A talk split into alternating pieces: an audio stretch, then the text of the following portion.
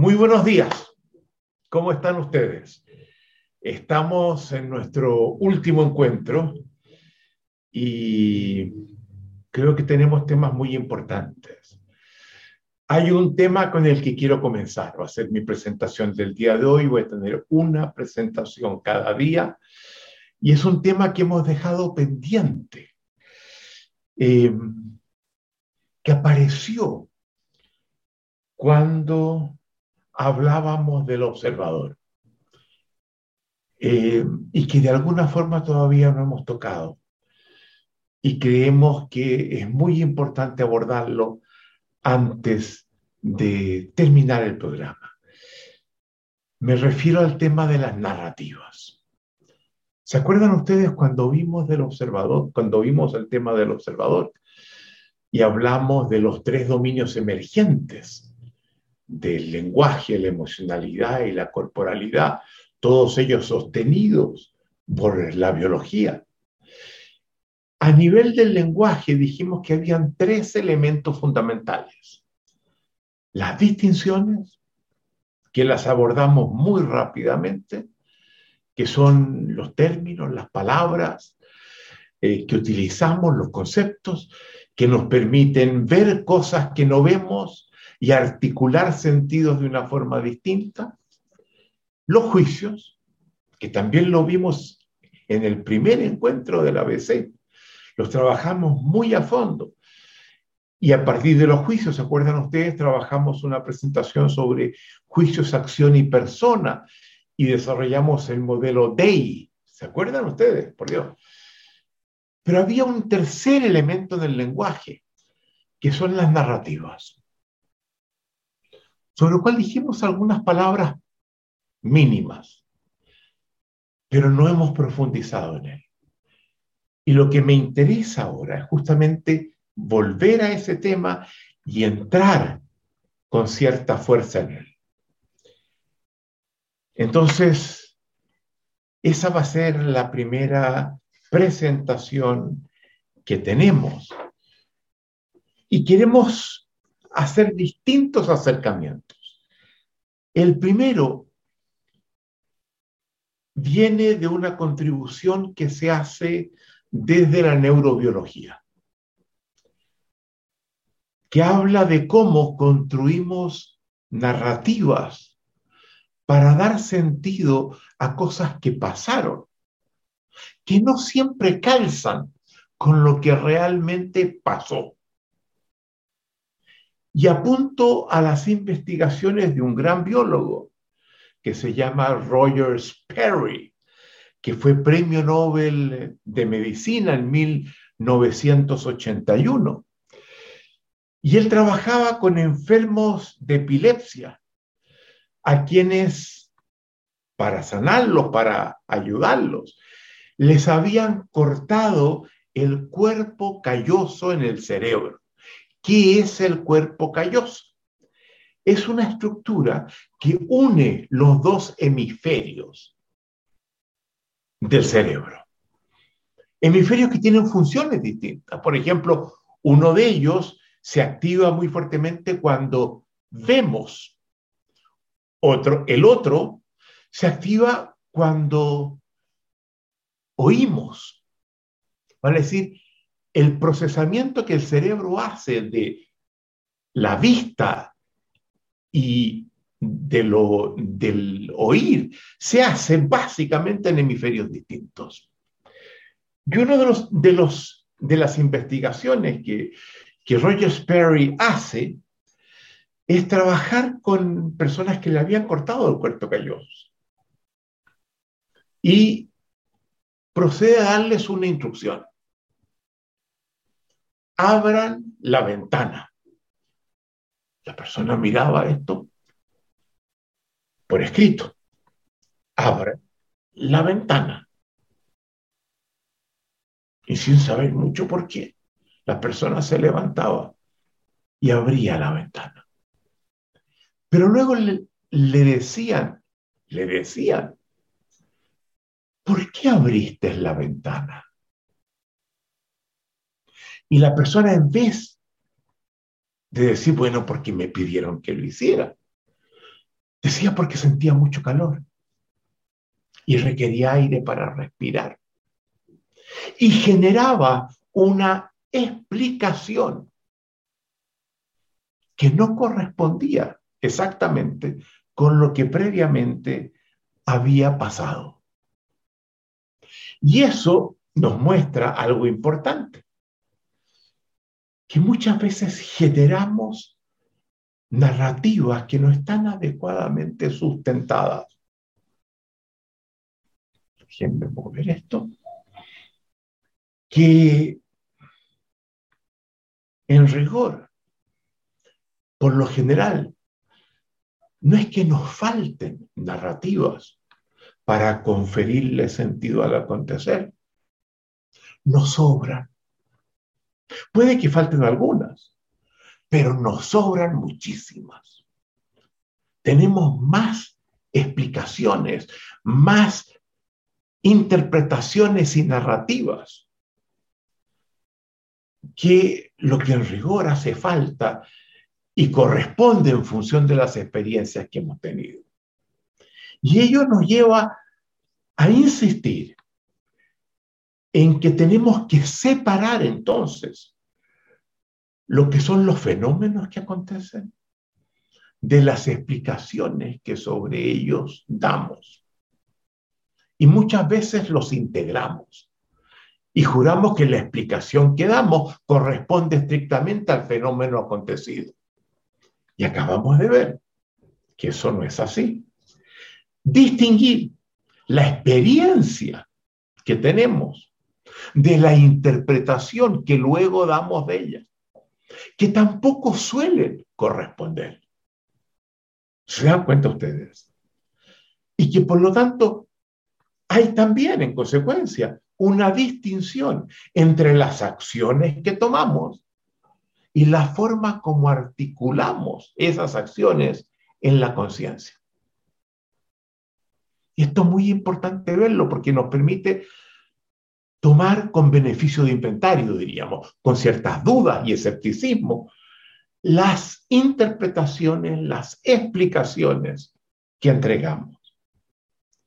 Y al ver que hay esta diferencia entre el acontecer y las interpretaciones que sobre él damos,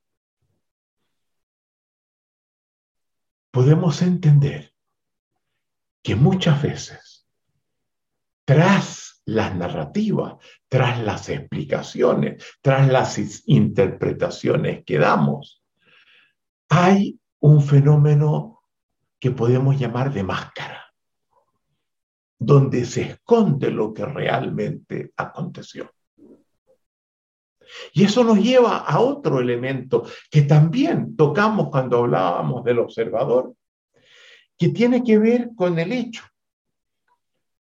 de que habiendo hablado del observador, derivamos un principio, el principio del observador, que decía que no vemos las cosas como ellas son, sino como nosotros somos que vivimos en mundos interpretativos, que la forma como articulamos lo que pasa depende del observador que somos y de las interpretaciones que sobre él damos, y que no hay esa correspondencia entre la realidad estrictamente y su operar y la forma como la articulamos y la vivimos.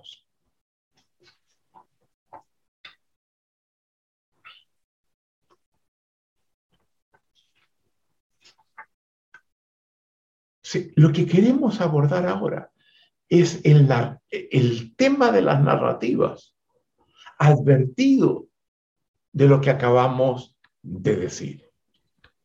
Y este es un tema que ha devenido muy importante en las últimas décadas. Diría incluso en el último siglo.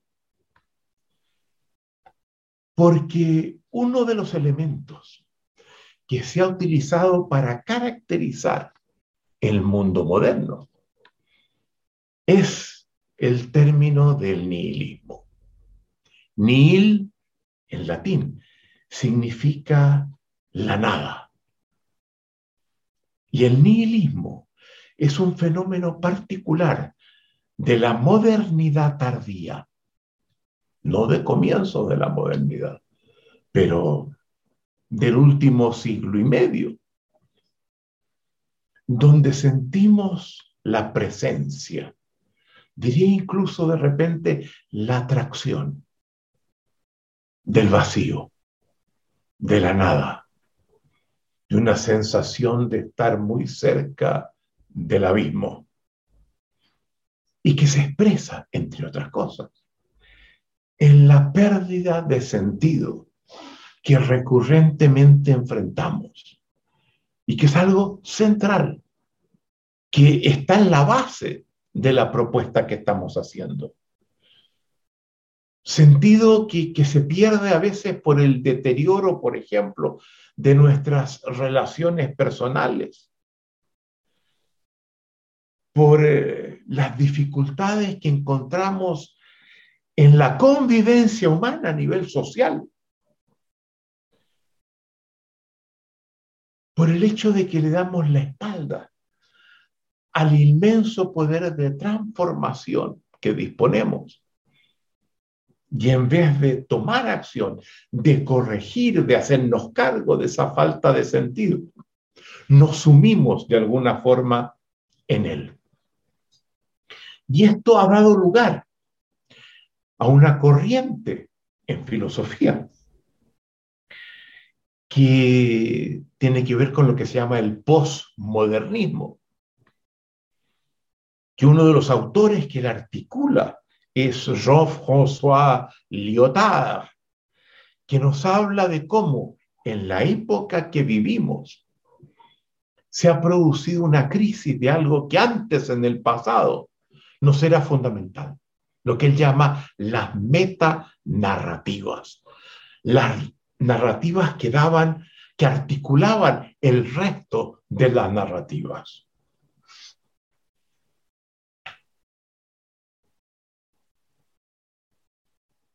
Hoy día no estamos disponiendo de una narrativa de base que sirva para sostener, como sucedía en el pasado, nuestras interpretaciones diversas de la realidad,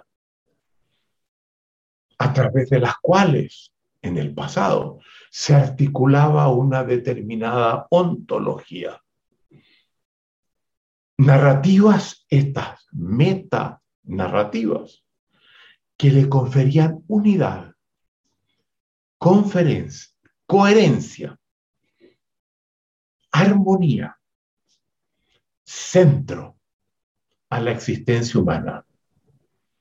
Y vivimos una época en la que de alguna forma ese centro que antes disponíamos, no logramos encontrarlo con facilidad.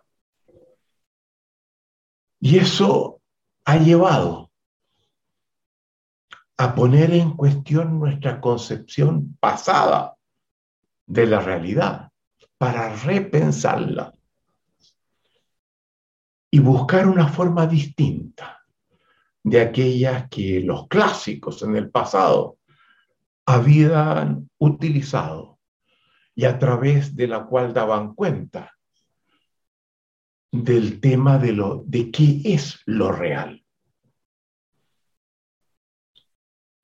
Hoy día, en la medida que esas metanarrativas que hacían de centro en nuestra existencia y bajo las cuales nos cobijábamos, requieren ser articuladas de una forma muy distinta. En el pasado se pensaban que eran unas narrativas que se referían al conjunto de la realidad. Y nos damos cuenta que los seres humanos, hoy nos damos cuenta, no vemos la realidad tal cual ella es, la vemos tal cual nosotros somos. Y eso es central en esta propuesta. vemos la realidad no según ellas es independientemente de nosotros, sino con los ojos que el carácter de nuestra existencia nos impone para conferirle a esa realidad sentido. Esta idea de rigor no es completamente nueva, ya fue insinuada en la antigüedad y fue insinuada por un filósofo de la corriente de los sofistas, que es Protágoras, estamos hablando siglo V antes de Cristo, en Grecia. Él nace en Abdera, en el norte de Grecia, pero recorre muchos lugares y se instala un tiempo importante en Atenas. Era muy amigo de Pericles. Lo ayuda a sacar la constitución que Pericles le confiere a Atenas. Y Protágoras insistía reiteradamente en lo que se llama la doctrina del homo mensura, dicho en latín. Homo mensura. Homo, lo humano, el ser humano, mensura, medida. Y que se articulaba en sostener que el ser humano es la medida de todas las cosas. Protágoras insistía una y otra vez en esa idea.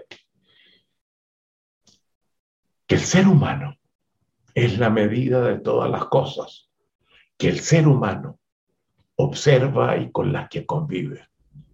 Esto es muy interesante.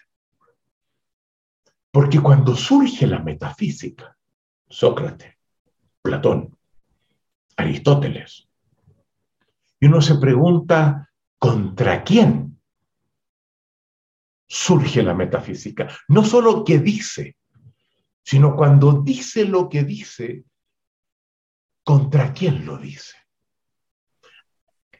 Hay algunas personas que aquello que la metafísica dice aparecen cuestionados con sus propuestas y las hay. Y particularmente dos personajes.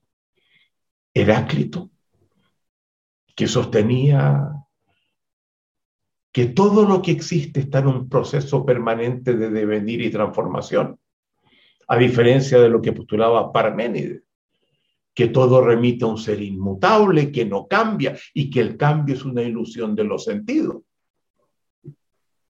Los metafísicos reaccionan tratando de demostrar que Heráclito estaba completamente equivocado. Primer, enemigo de la metafísica. Y el segundo enemigo de la metafísica es Protágoras. Y en general, los sofistas, pero especialmente Protágoras. Una de las frases célebres de Platón es decir, el hombre no es la medida de todas las cosas.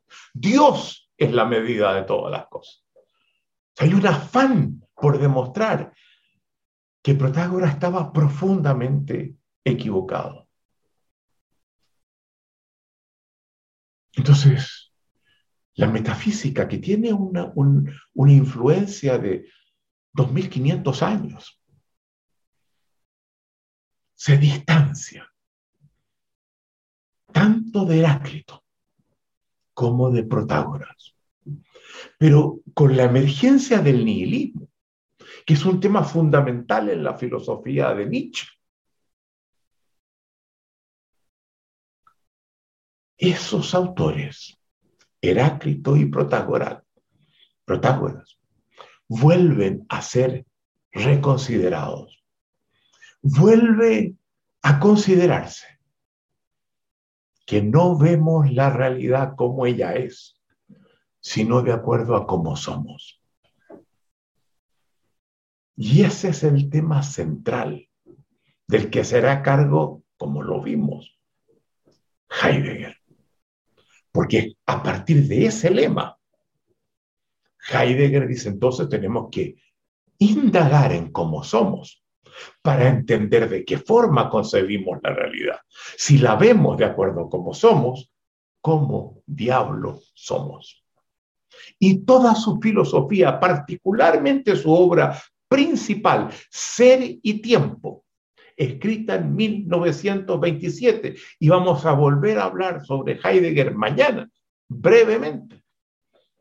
Consiste en entender cómo somos, examinando fenomenológicamente, vale decir muy detalladamente en los hechos y experiencias que los seres humanos tenemos. ¿En qué consiste la existencia humana? ¿Y qué tipo de mirada nos impone?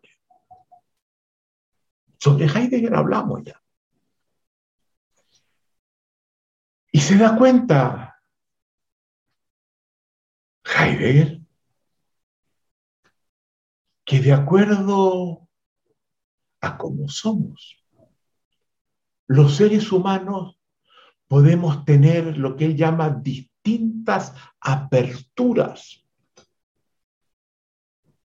a la realidad que se expresan en los mundos que construimos. No solo la vemos de una forma, podemos verla en formas distintas, pero siempre en función de cómo somos.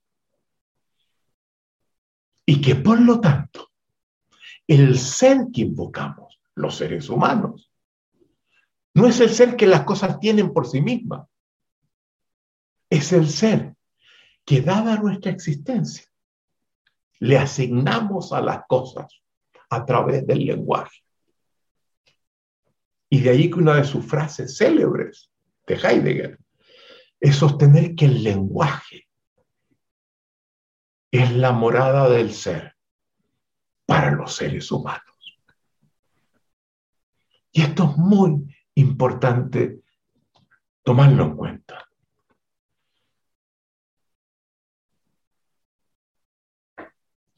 Nuestra mirada en la realidad, por lo tanto, es una articulación que nosotros hacemos, que nosotros constituimos mirando alrededor, pero a partir de cómo somos. Y podemos dar lugar a mundos distintos en función de las interpretaciones que generamos. Esto implica que la realidad como tal, independientemente de nosotros, para la filosofía que desarrolla Heidegger, es siempre misteriosa.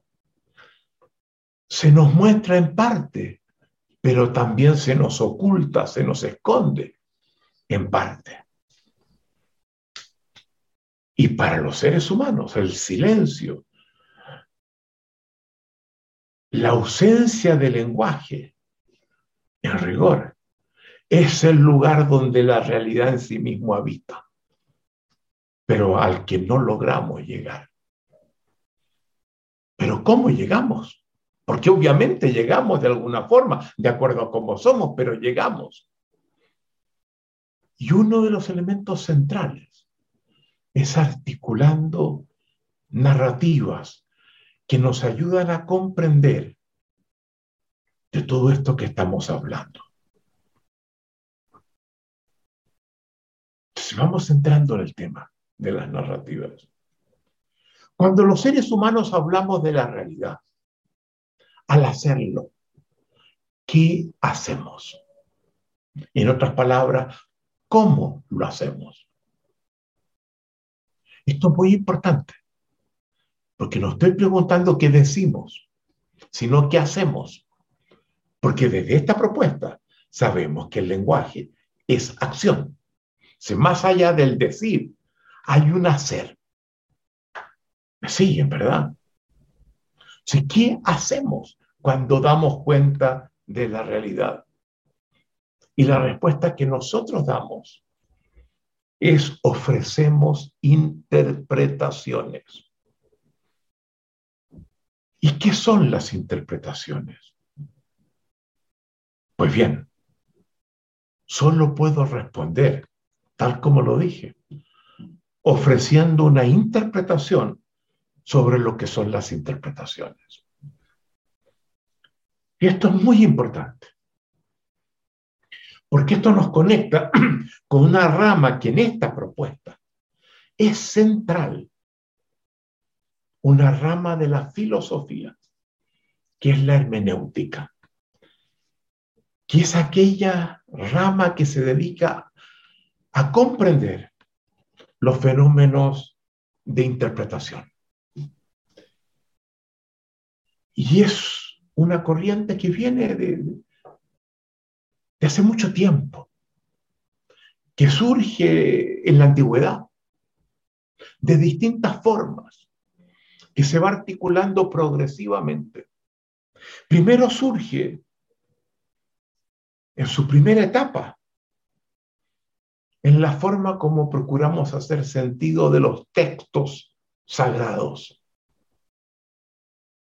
¿Cómo? ¿Qué dicen? ¿Cómo hay que interpretarlos? ¿Qué sentido nos entrega? Eso no es tan fácil. Un texto puede tener múltiples sentidos. ¿Cómo interpretarlo de una forma que nos acerquemos realmente a aquello que el texto busca expresar? Esa fue una primera expresión, así surge la hermenéutica. En segundo lugar, segunda etapa, cómo interpretar los textos jurídicos, las leyes que rigen la convivencia, que obligan, que prohíben, que permiten. ¿Cómo hacer sentido de ellos para preservar aquel orden que esas leyes buscan establecer para garantizar una convivencia adecuada? Segunda etapa, la hermenéutica jurídica. La otra es la hermenéutica religiosa de los textos sagrados. Y luego viene una tercera etapa, que es como entender los textos literarios. ¿Qué significa ese poema? ¿Qué significa esa novela? ¿Qué significa incluso un ensayo? Y se desarrolla una tercera hermenéutica. Pero luego surge como expresión de esta misma, esta última, una cuarta, que es la filología que es cómo entender los textos antiguos, que surgen en un contexto histórico radicalmente distinto, cuando los seres humanos estaban bajo una cultura diferente y que por lo tanto tenemos una posibilidad muy grande de equivocarnos en nuestras interpretaciones.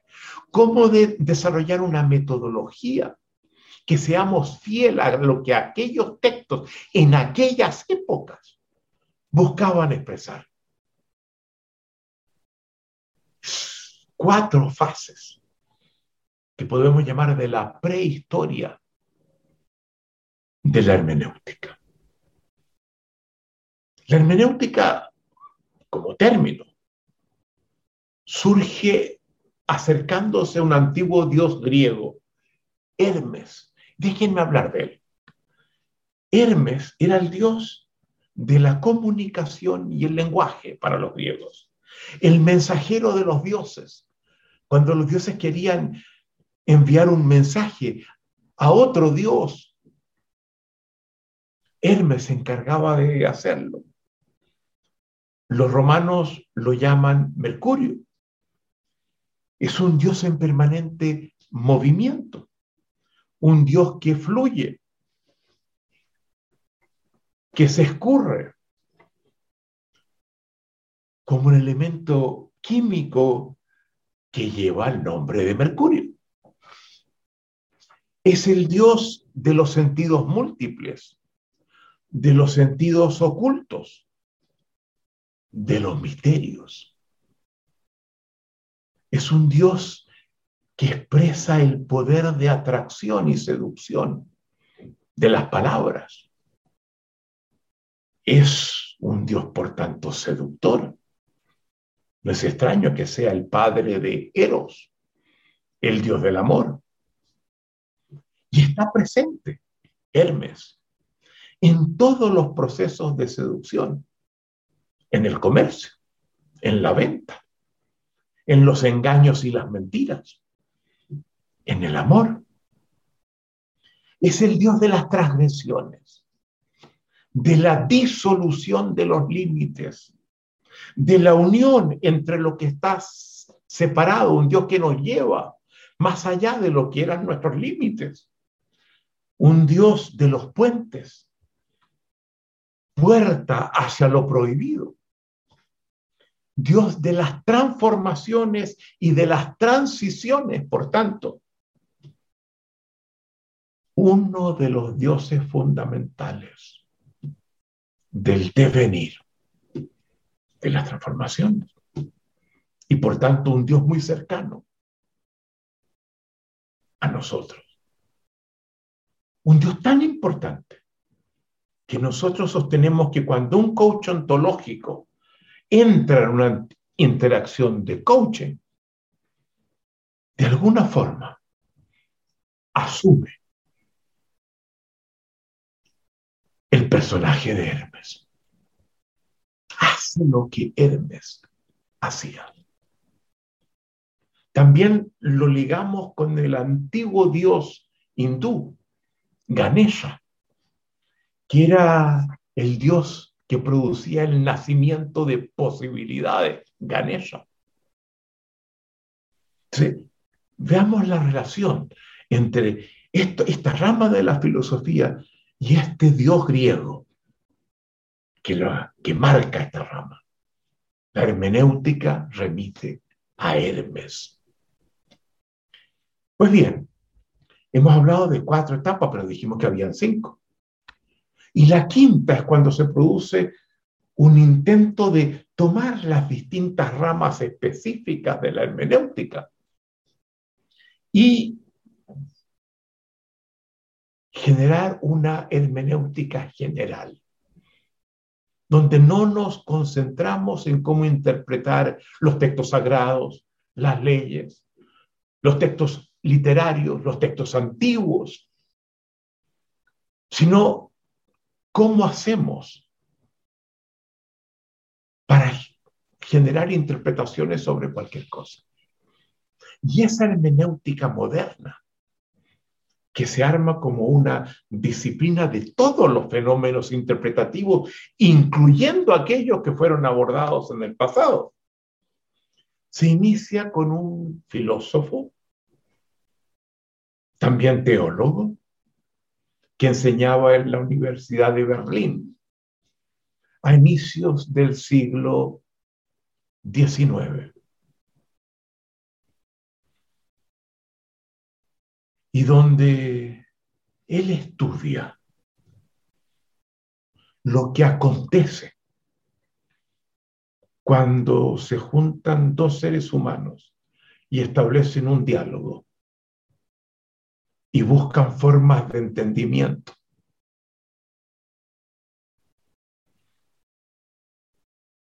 ¿Cuál es la dinámica y cómo funciona este entendimiento que logramos con otros? Para partir de, de una experiencia cotidiana de todos los días.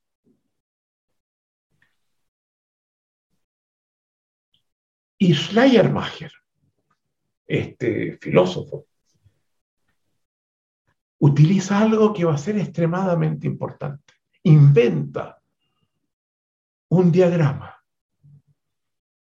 que se le pueden cambiar los términos, pero que está muy presente en los fenómenos interpretativos de los que se hace cargo la hermenéutica. Se llama el círculo hermenéutico. Y él parte tomando un texto cualquiera un escrito. Y dicen, a ver, ¿cómo se construye el sentido del texto? Y dice, a ver, el sentido del texto lo confieren las partes que lo conforman. Ellas van conformando ese sentido global del todo que es el texto. pero el sentido de las partes también. Descansa en ese todo que se constituye. Y yo le pido a Alex que coloque la lámina, entiendo que es la 5, la que viene después de la portada de esta presentación, para que ustedes vean el círculo hermenéutico. Lo vamos a usar de distintas formas. Este es como lo plantea Schleiermacher y lo va a plantear de otra forma después, pero comienza en esta relación mutua, recíproca entre la parte y el todo. La parte conforma el todo y el todo contribuye al sentido de la parte. Ambos ayudan al sentido de cada uno. La parte al sentido del todo y el todo al sentido de la parte. Primera forma de ver este círculo hermenéutico. Hay otras formas. En vez de hablar de la parte y del todo, podemos hablar de el individuo y la comunidad o la cultura, si ustedes quieren. Cómo el individuo ayuda a construir la cultura que da sentido en esa comunidad, a esa mirada propia de ella, la comunidad. Y cómo la comunidad incide en la forma como el individuo confiere sentido. ¿Se dan cuenta ustedes? Pasamos del texto a la convivencia social. Pero como les decía, el Schleiermacher estaba muy interesado en entender no solo la relación entre la parte y el todo, y en los dos ejemplos que he dado está la parte y el todo. También podemos ver el círculo hermenéutico cuando tenemos un individuo y otro individuo. En vez de todo y parte, parte y todo, A y B, dos individuos distintos y cómo en las interacciones que ellos establecen en sus conversaciones, en esas interacciones, el sentido establece una dinámica donde lo que yo digo ayuda a la capacidad de conferir sentido del otro, que me dice algo a partir de eso, que me ayuda a reconstruir el sentido que yo originalmente tenía. A partir de lo cual yo digo otra cosa, que no es la que hubiera dicho al comienzo, sino lo que pasó con lo que me dijo el otro, que vuelve al otro a rearticularle su sentido. Y así sucesivamente. Y esto apunta a un concepto que es fundamental y que lo vimos presente, se acordarán ustedes, en una de las presentaciones, creo que fue la segunda, que hicimos en la conferencia final, en el encuentro final del ABC, cuando estudiamos los equipos de alto desempeño. Y dijimos que un equipo de alto desempeño, ¿se acuerdan ustedes? Es un equipo de alta conectividad, de dinámicas de transformación mutua en estas interacciones diversas que todos tienen con todos, donde en función de lo que uno hace y dice, se alteran los horizontes de posibilidades y los sentidos de otro, que a partir de ese cambio hacen y dicen otras cosas, que alteran en los horizontes de posibilidades y las acciones de otro y comienza a producirse una dinámica de interacción virtuosa al interior del equipo. Y que para garantizar equipos de alto desempeño, ¿se acuerdan de esa presentación? Requerimos garantizar esas relaciones de causalidad recíproca, de influencia mutua, que hacen crecer a todos esos miembros en función de esas interacciones.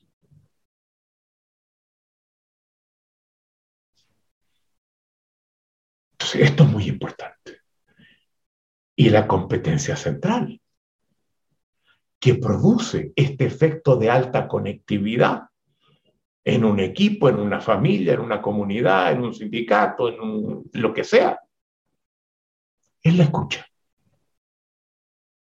La escucha, como la hemos definido, como la competencia que me abre a comprender a otro diferente, distinto de mí, y a permitir ser transformado por lo que el otro dice y hace en forma recíproca, de acuerdo al círculo hermenéutico de Schleiermacher.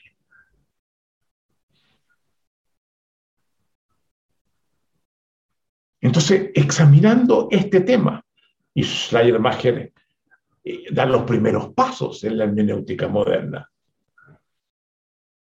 nos habla de cómo esta dinámica de interacción va produciendo una intersección de sentidos, donde en función de la dinámica de interacción empezamos a compartir sentidos comunes. Comenzamos a crear una intersección interpretativa que compartimos entre quien habla y quien escucha. ¿Se cuenta la importancia de Entonces, ese, esa intersección de sentido que la interacción y las conversaciones generan es una construcción a dos o más manos. Es producto de la interacción, no de uno u de otro, sino al fenómeno de la propia interacción gran aporte de Schleiermacher. Estoy sacando lo que a mí me parece más importante de él. Filósofo muy importante, el padre de la hermenéutica moderna. Y luego, en el desarrollo que tiene esta hermenéutica moderna, tenemos que hablar de Nietzsche, que nos, insiste que solo podemos conocer lo que de alguna manera ya conocemos germinalmente que si estamos completamente separados de aquello que se nos quiere explicar, nos cuesta mucho acercarnos. Tenemos que tener de alguna forma un preconocimiento de eso. Y ese conocimiento es posible por cuanto hemos tenido experiencias que nos permiten reconocer el sentido que aportan los nuevos conocimientos. Apunta experiencias que nos dejaron un poco desconcertados, pero que ahí están. Que lo que se nos dice, ah, ahora veo lo que pasó entonces. Y mientras no tengamos una base de experiencias en las que podamos anclar determinados conocimientos, será muy sentido que ellos nos hagan sentido. Nietzsche aporta bastante más, bastante más. Y yo les insisto, los que no se han leído mi libro, mi Nietzsche, donde abordo a Nietzsche, no pierdan de hacerlo. Es el filósofo más importante detrás de la propuesta. Después viene Heidegger. Después vienen los filósofos del lenguaje y muchos otros de los que vamos a hablar mañana y pasado. Otro personaje importante en la hermenéutica es Wilhelm Dilthey, filósofo alemán, que establece una distinción muy importante. Dice, a ver, no todas las interpretaciones son iguales. Hay al menos dos tipos de interpretaciones radicalmente distintas cuando tratamos de dar explicaciones rigurosas de las cosas. Uno, lo que él llama las interpretaciones con las cuales se desenvuelven las ciencias naturales, que buscan explicar el acontecer, pero lo hacen desde fuera, viendo cómo se relacionan, cuáles son los elementos de causalidad que están en juego. ¿Qué vínculos establecen? Pero las explicaciones científicas, nos dice Dilthey, son muy distintas al tipo de interpretaciones que producimos cuando tratamos de hacer sentido de otro ser humano, donde no es una explicación que damos desde fuera, sino que damos algo que él llama una comprensión, que implica abrirnos a una mirada al interior del otro, para entender eh, qué le importa, qué le preocupa, qué persigue, de dónde viene, a dónde va, etc. Eso no lo hace el científico natural. distingue entre explicación propia de las ciencias naturales y la comprensión de los seres humanos. Y nos plantea que para entender bien, para poder desarrollar una adecuada comprensión, hay que seguir dos caminos, lo que hacemos nosotros permanentemente. El camino que él llama histórico, cómo se llegó al presente que estoy observando. Que no fue así en el pasado. ¿Qué pasos se dieron? Una mirada histórica, que yo llamo a veces genealógica. Ustedes van a ver que la voy a usar. Pero luego que uno entiende cómo esto se fue produciendo en el tiempo y cambiando en el tiempo para llegar a, lo que hoy día trato de comprender, una mirada estructural, sistémica en el presente, donde trato de distinguir cómo doy cuenta de ese resultado histórico que hoy en el presente habita. Ustedes se dan cuenta, la usamos permanentemente. Cuando hemos hablado, por ejemplo, del programa metafísico, hicimos esa mirada histórica genealógica. ¿Cómo comenzó la comportación de Heráclito Parménides, Sócrates, Platón, Aristóteles, San Agustín, Santo Tomás. Hablamos de eso. Los metafísicos primeros de la modernidad temprana. La ruptura que declara Nietzsche con la metafísica. Y luego dijimos cuáles son las premisas que constituyen esa mirada que llamamos metafísica. Y soltamos la historia y vemos su estructura. Bueno, Dilthey contribuye a recomendarnos estos dos caminos y juntarlos para tener una comprensión más completa sobre las cosas. Muy importante en el coaching. Porque indagamos, ya sea por el camino de la historia. Cuéntame, ¿cómo fue tu infancia? ¿Cómo fue tu adolescencia? ¿Cómo fue tu vida? Y luego, háblame de lo que hoy día te pasa. Son dos miradas distintas. Y dije le da mucha importancia, por lo tanto, al horizonte temporal. La forma como en el presente están presentes los recuerdos del pasado. Como en el presente hay un determinado contexto que lo condiciona. Y como en el presente también está presente la forma como anticipamos el futuro trabaja muy fuertemente la temporalidad dentro del fenómeno de las interpretaciones. Y por último, y estoy un poco atrasado, cómo eso también lo proyectamos, esa comprensión a las obras de los seres humanos, donde buscamos una mirada interior que se expresa en ella, que remite al autor, que la efectuó. Y luego tenemos a Martin Heidegger,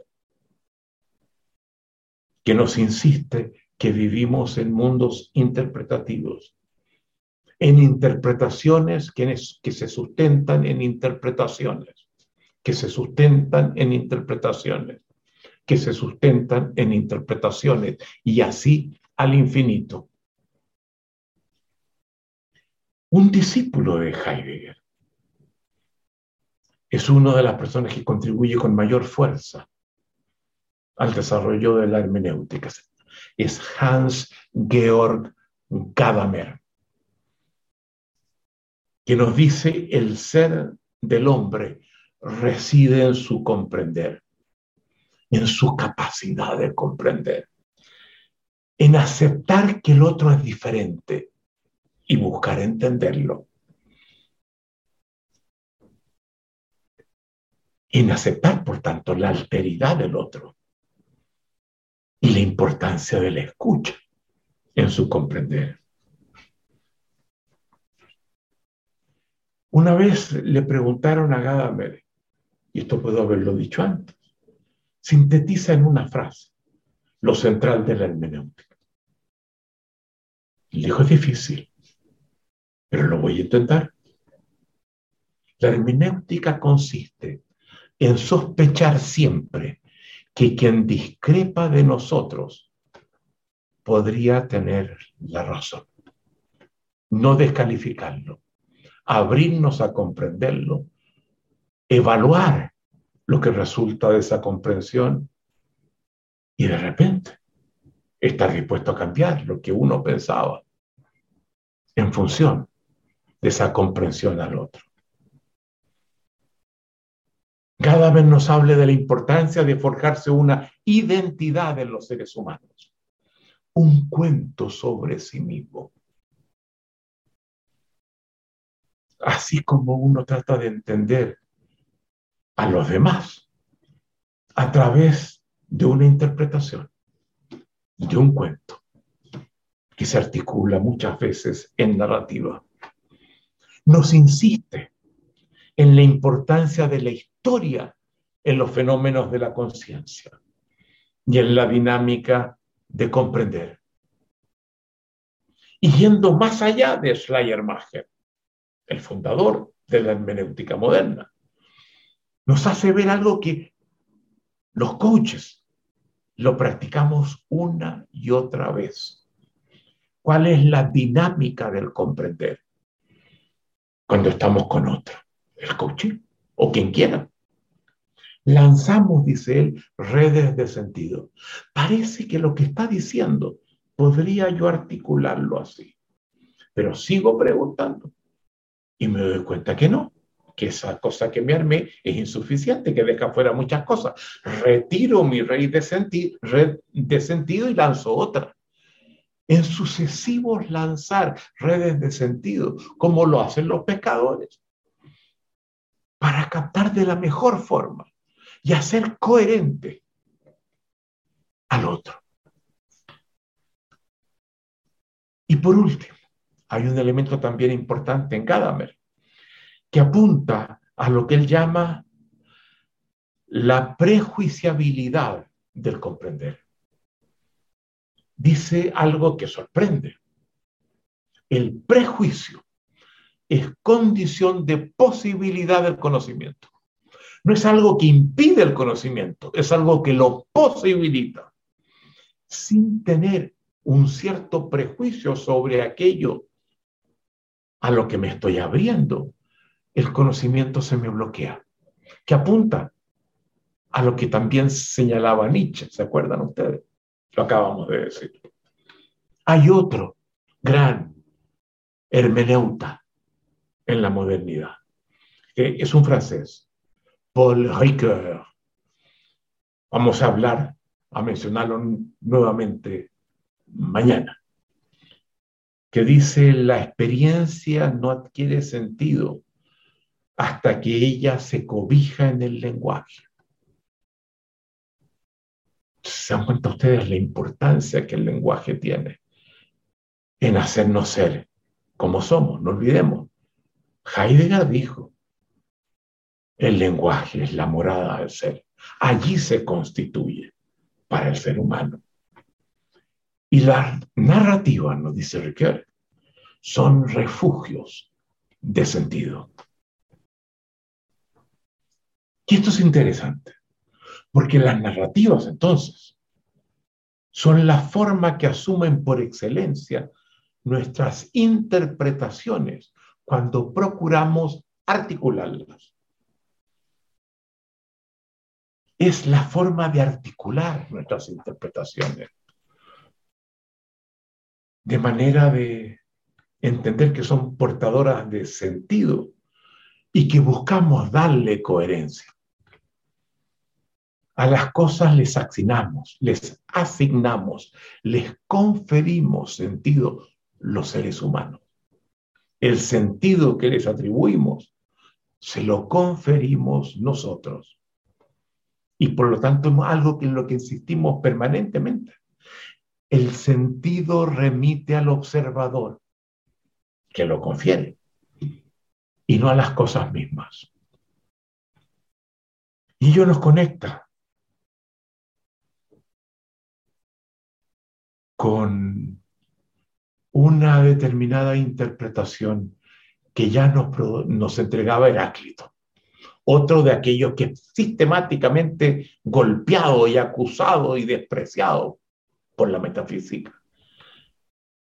Cuando dice que el principio, el arjé de todas las cosas es, por un lado, dice, el devenir.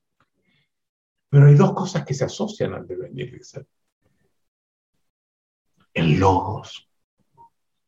El lenguaje juega un rol fundamental en el devenir para los seres humanos. Y el fuego, que se está siempre moviendo y transformando. Y cuando deja de moverse, se apaga. Devenir, logos y fuego. Toda asignación de sentido para los seres humanos opera al interior de una cultura. Y el tema de la cultura es central para la hermenéutica. La cultura nos proporciona el trasfondo de sentido desde el cual opera una comunidad y desde el cual confieren sentido sus miembros individuales. La cultura, por lo tanto, nos antecede. Nacemos en un mundo en una comunidad que ya dispone de una cultura. Es precondición del sentido, por lo tanto. Pero a la vez, los individuos tienen la capacidad, círculo hermenéutico, de incidir en la cultura y de hacerla dinámica, de transformarla. ¿Se dan cuenta? Estamos parte y todo, individuo, cultura, círculo hermenéutico que lo tenemos allí. Volviendo a Schleiermacher, participamos, por lo tanto, en la permanente regeneración y transformación de nuestra cultura. Nuestra experiencia de la vida, nuestras relaciones con el mundo, con los demás y con nosotros mismos está mediada por narrativas, por interpretaciones que se articulan en narrativas. Es el, el ser que somos, nace, se anida y se desarrolla en tejidos narrativos. Y vamos a trabajar esto inmediatamente. Somos cada uno historias cuentos andantes y operantes, porque actúan. Racimos de cuentos encarnados, hechos cuerpos. Somos cuentos vivientes. Cuentos que cuentan cuentos. Un cuento que también se cuenta a sí mismo. Somos múltiples cuentos que mantienen entre sí distintas relaciones. El sujeto que invocamos ser, cada uno, no es otra cosa que el cuento que contamos sobre nosotros mismos. Esa es su realidad.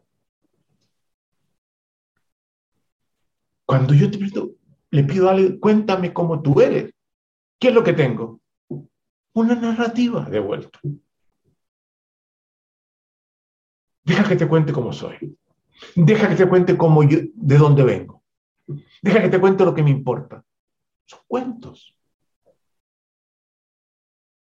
ya desde muy temprano los hermenéuticos comienzan a objetar la noción de objetividad, porque las interpretaciones son siempre cambiantes, lo vamos a ver enseguida.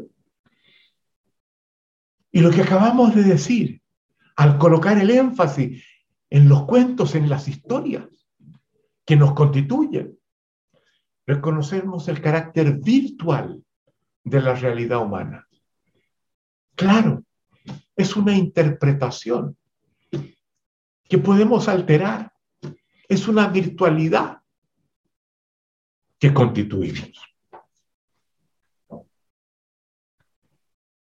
En la interacción de coaching, el coach, parte importante de lo que hace es recoger interpretaciones y trabajar con ellas. Esta es una de las armas secretas del trabajo del coach. Las experiencias que se nos expone, que nos cuenta el coaching, se nos presentan siempre como interpretaciones. Tienen una dimensión virtual. Y de allí que de repente podamos decir, muy bien, esa es tu historia. Veamos qué hacemos con ella ahora. Examinémosla. Y parte de lo que hacemos es justamente trabajar con la historia que se nos entrega.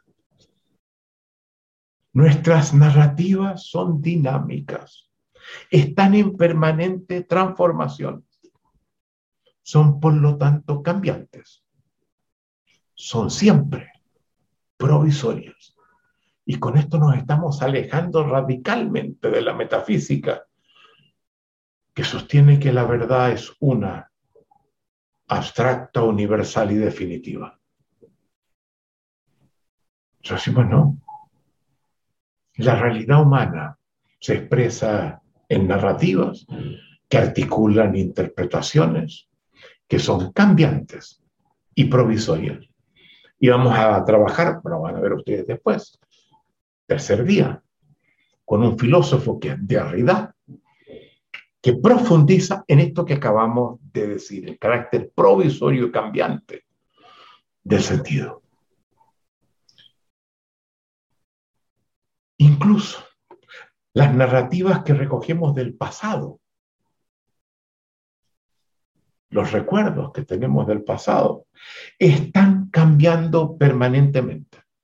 Y esto es uno de los aportes que obtenemos de la neurobiología. Y menciono dos importantes neurobiólogos en lo que voy a decir y voy a explicar enseguida. Eric Kandel, premio Nobel de Medicina del año 2000, y un profesor de neurobiología de la Universidad del Sur de California, de origen hindú, B.S. Rachamandra que nos insisten en que los seres humanos no recordamos los momentos originales del pasado, que creemos que los recordamos. Cada recuerdo que tenemos altera nuestros circuitos neuronales y ello altera los recuerdos que ellos posibilitarán en el futuro. Por lo tanto, cuando recordamos, no recordamos los hechos originales del pasado, sino que recordamos los últimos recuerdos recordados. Porque en cada recuerdo hay una alteración de los circuitos neuronales que altera la forma como la memoria opera. Esto es importante. A Candel le dieron el premio Nobel, entre otras cosas, por su por su contribución al estudio de la memoria. Interesante, ¿verdad? Las narrativas son selectivas, además, y siempre incompletas. Iluminan y oscurecen. Tienen luces y tienen sombras. Y eso nos conecta con la noción de sombra. Cuando trabajamos con Nietzsche y con Jung, Y esto es muy importante. Y Nietzsche insiste una y otra vez en eso. Y nos insiste, para conocer la realidad no podemos sino distorsionarla. El conocimiento tortura la realidad tal cual ella es. La tuerce, la violenta para conferirle sentido, para conocerla. Y aunque distintas narrativas tengan los mismos elementos, ellas muchas veces a cada uno de esos elementos, que son los mismos que otras, les pueden conceder distinto valor. No solamente difieren por los elementos que las constituyen, sino por el peso que cada uno tiene al interior de la narrativa.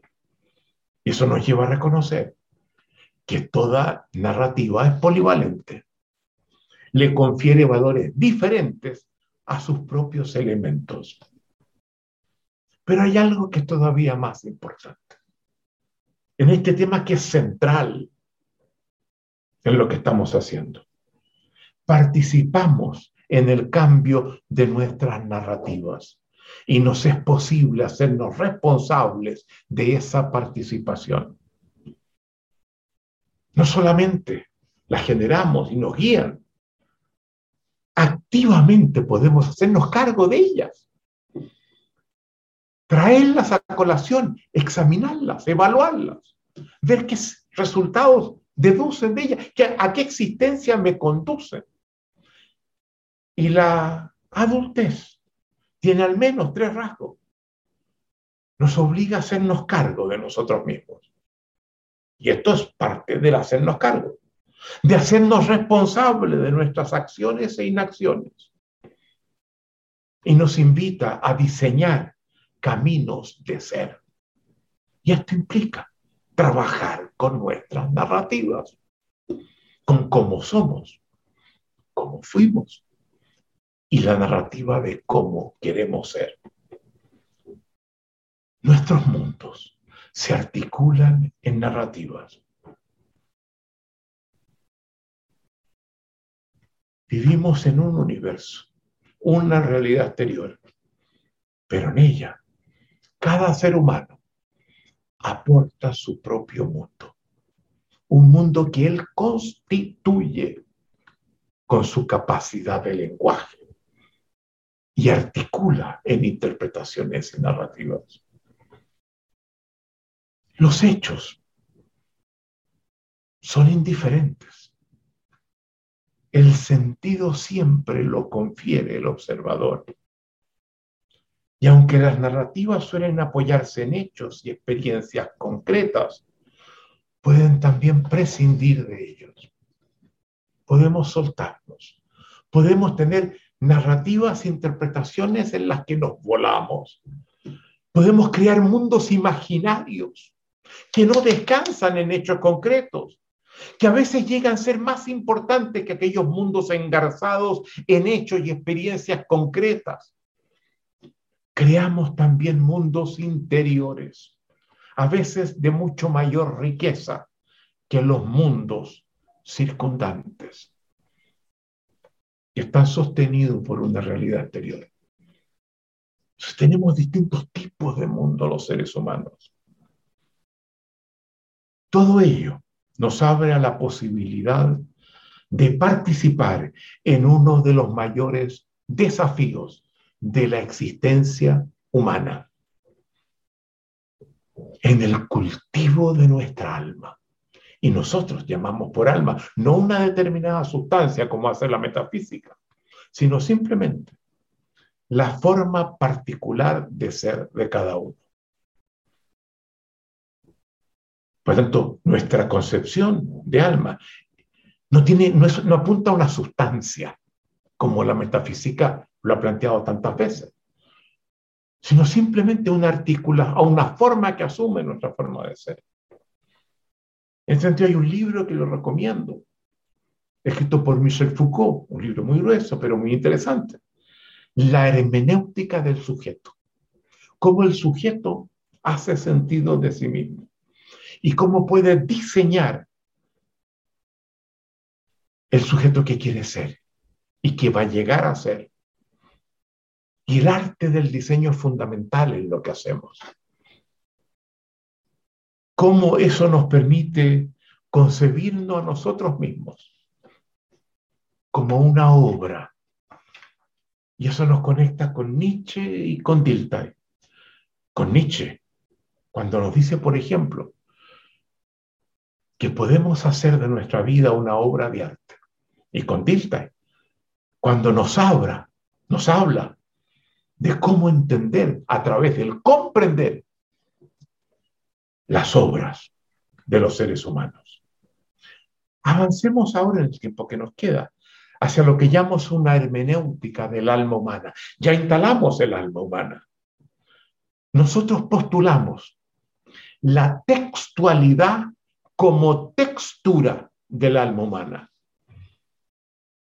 La textura del alma humana puede expresarse en textos, en narrativas, en interpretaciones, en cuentos.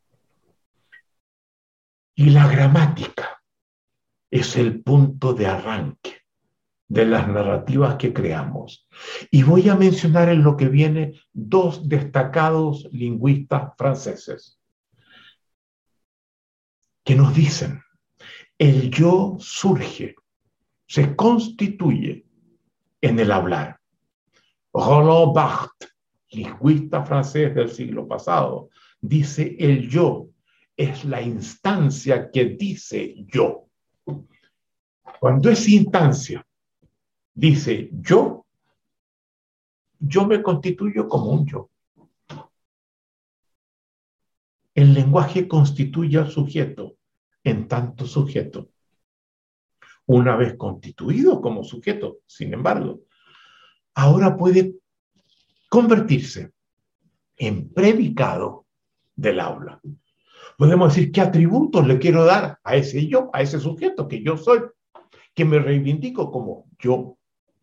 Le asignamos características, propiedades, atributos el sujeto deviene objeto de conocimiento, pero eso viene después.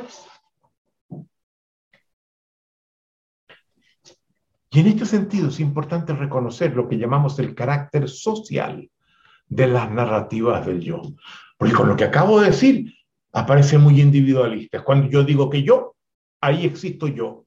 Pero ese yo no se constituye solo a partir de mí.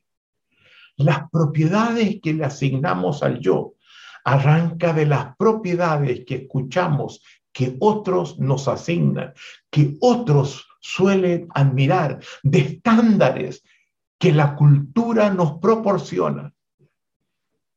Esos estándares los tomamos. Por lo general, somos capaces de corregirlos, de inventar algunos, pero la mayoría de ellos provienen de la cultura. Y es posteriormente, a partir de iniciar conversaciones con nosotros mismos, que iniciamos un proceso paulatino de separación de los juicios que recibimos de los demás. Pero al comienzo, cuando nos dice, ¿cómo es usted? Lo que repetimos es lo que hemos escuchado que otros, cuando somos muy, muy niños, dicen de nosotros que soy tímido, que soy así, que soy acá, que soy allá. Repetimos las voces de los demás. Luego, al crecer, participamos en los estándares que nosotros mismos somos capaces de crear. Y esos estándares nos van a permitir decir posteriormente que somos de tal o de cual manera los cuentos que contamos se sustentan en estándares, porque esos atributos que nos damos son juicios y los juicios, sabemos, remiten a estándares. Otro elemento importante aportado por la lingüista es el de otro lingüista francés, Émile Bonveniste, que habla de que ese yo que somos se constituye en un proceso simultáneo de constitución del tú. Yo digo yo como una forma de separarme de ti y de ti y de ti. Por tanto, estoy simultáneamente diferenciándome de otros yo, que serán mis tú alrededor. El yo nace de la capacidad de distinguirse del tú, de ver que ese de allí, ese tú de allí, es de una cierta forma y yo quiero ser distinto. Quiero tomar algunas cosas de él, sí, claro, pero quiero tener otras. La manera como observamos al otro hace de marco de cómo nos observamos a nosotros mismos y viceversa.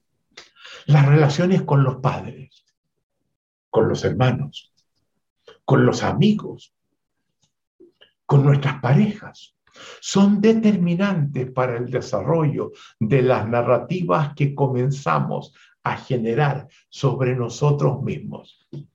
Nos constituimos en convivencia y gracias a la influencia que nosotros ejercen otros. Yo no sería quien soy si no hubiera tenido los padres que tuve, los hermanos que tuve, los amigos que tuve, las parejas que tuve. Algunas inciden más, otras inciden menos. Unas inciden para corregir cosas que descubro, otras para construir cosas que percibo. Jacques psicoanalista moderno, dice el yo se constituye como resultado de un efecto espejo con el otro. Y esto es muy interesante porque cuando hacemos coaching, una de las cosas que el coach suele hacer es servir de espejo para el otro a partir de sus interacciones, donde el otro no me termina viendo a mí, termina en mí viéndose a sí mismo. Y la capacidad de producir eso se gana con la experiencia, pero hay que buscarla y hay que desarrollarla. El, el carácter polifónico del yo. El yo tiene no una voz, la voz de ese yo. Ese yo está constituido por distintas voces que tenemos introyectadas. Somos todos cajas de resonancia de múltiples otras voces que hemos escuchado, que nos han llegado de distintas voces. Mi voz son muchas voces diferentes. Somos múltiples, somos diversos. Esa es una diferencia central con la metafísica que nos insiste que somos uno con una esencia inmutable que nos acompaña por el resto de la vida. Hay un destacado escritor que examina a Dostoyevsky, que tiene una capacidad de inventar personajes completamente distintos con una profundidad insólita. Y dice, cada yo es la expresión de una pluralidad de voces independientes en un diálogo polifónico. Y Dostoyevsky, como Shakespeare, como tantos otros grandes escritores, en sus personajes hay un retrato de una parte de sí mismo, aunque sean radicalmente distintos. Kenneth Gergens, psicólogo norteamericano importante, posmoderno, nos habla del yo multifrénico, múltiples mentes. Y así como las narrativas del yo nos acercan a la comprensión de la construcción literaria, como lo hemos visto con, por ejemplo, con Bakhtin, esta última podemos utilizarla para una mejor comprensión de las narrativas del yo. Por Ricoeur, de quien hablamos, hermeneuta, dice, por ejemplo, y cito, el yo es la unidad de una narrativa en desarrollo, una narrativa que dura mil y una noches y más. Ah, como podría decir Proust, llega una noche que no tiene amanecer. Nos pasa todo, nos va a pasar. El yo es una autobiografía en desarrollo, una autobiografía multifacética de uno con los demás que revisamos y reeditamos constantemente. No somos sino, escuchen bien esto, no somos sino cada uno, sino el personaje principal de la historia que nos contamos sobre nosotros mismos. Somos el personaje de nuestra historia. ¿Y cuál es ese personaje? ¿Cómo es el personaje que nos contamos? Por ejemplo, ¿es héroe o es víctima? ¿Es pasivo o es activo? ¿Cómo podríamos describir, haciendo un estudio del carácter de ese personaje que, que nuestra historia cuenta de nosotros? Quien cuenta el cuento de cómo es, se cuenta a sí mismo. Y esto nos lleva a examinar las narrativas del yo y las autobiografías. Creemos que la autobiografía es un retrato fidedigno del alma de uno, que podemos dar cuenta rigurosamente de cómo hemos sido, de cómo somos, de qué pasó en el tiempo. Sin embargo, la narrativa tiene una dimensión que se asemeja a la máscara. ¿Se acuerdan de la máscara de Jung cuando hablábamos de personas?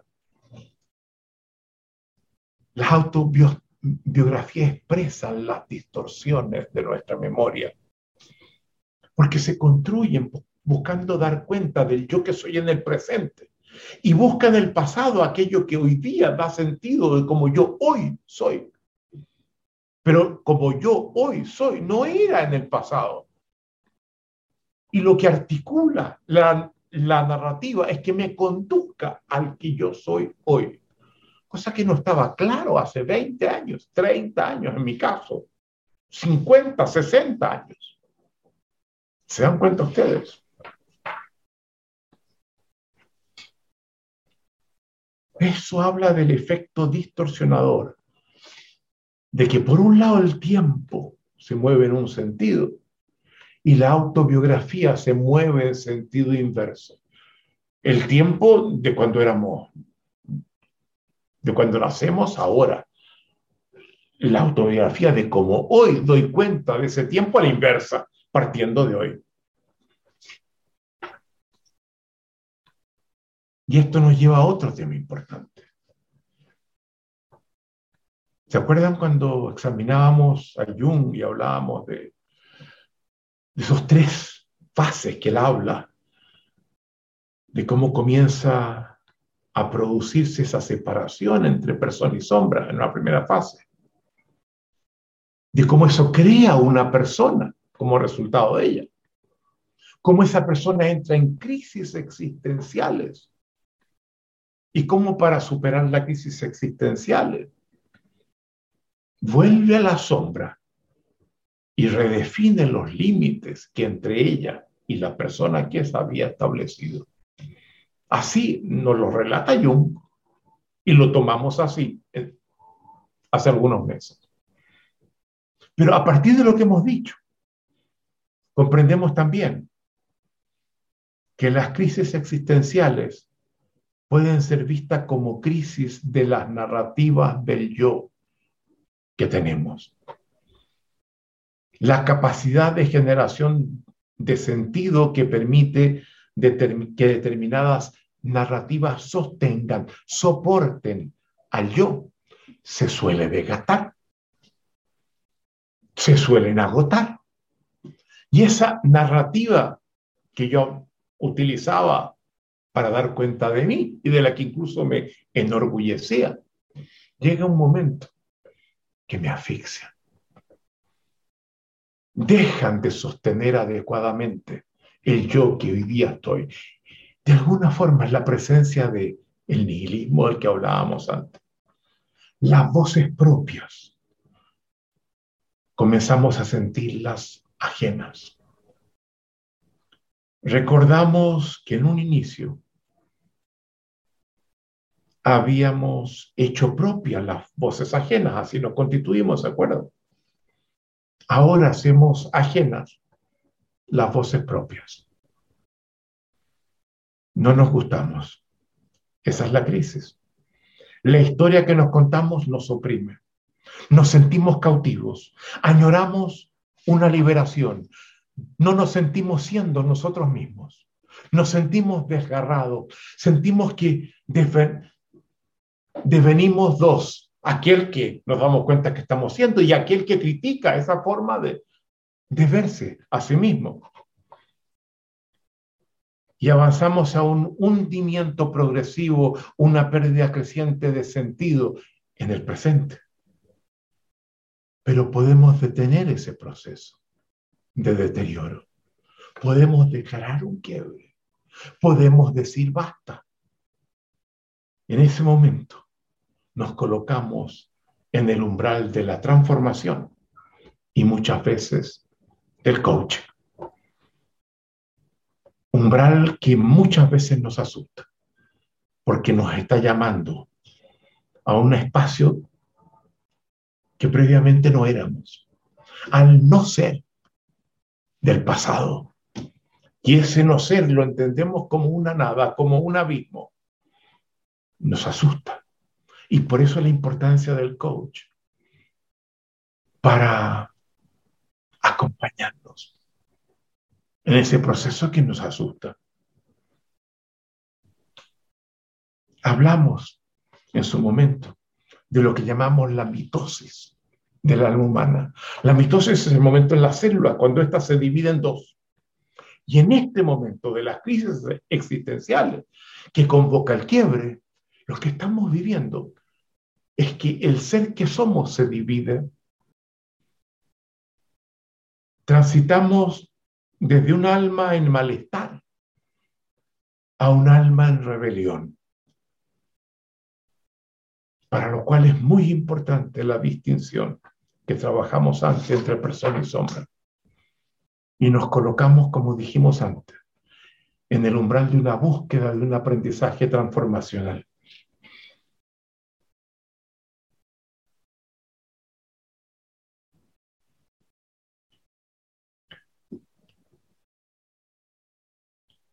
la resolución de esta crisis exige, pasa por la transformación de nuestras narrativas. Esto es central. Y por tanto es fundamental cuando hacemos coaching poder levantar las narrativas que el otro tiene de sí mismo, de su vida. El coaching en un primer momento, lo que hace es tomar la narrativa del otro y traducirla en el lenguaje del coach, en la forma como éste las escucha. Se hace una traducción, porque están en el lenguaje del coaching. Pero en un segundo momento, una vez que ha levantado y traducido la narrativa del coaching, lo que el coach hace es un proceso de edición, de corrección, de identificar puntos eventuales de transformación para proponérselos al coaching. De manera que éste decida si le abre un camino o no.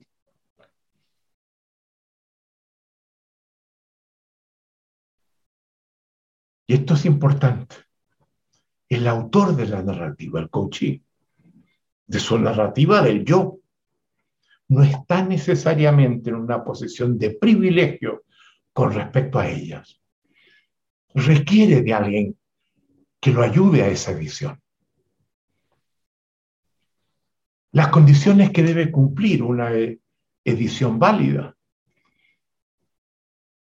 una forma de yo distinta, la concordancia con los hechos tiene que respetar los hechos de la vida, las experiencias vividas, tiene que saber incluirlas, darle coherencia hacia esas distintas experiencias, que sean avaladas por el autor original, por quien las ha vivido, sí, eso me hace sentido, eso, yo, lo que, esa narrativa nueva, la hago mía, la declaro que yo soy también autor, que agregue valor frente a la otra que tenía, que me sofocaba.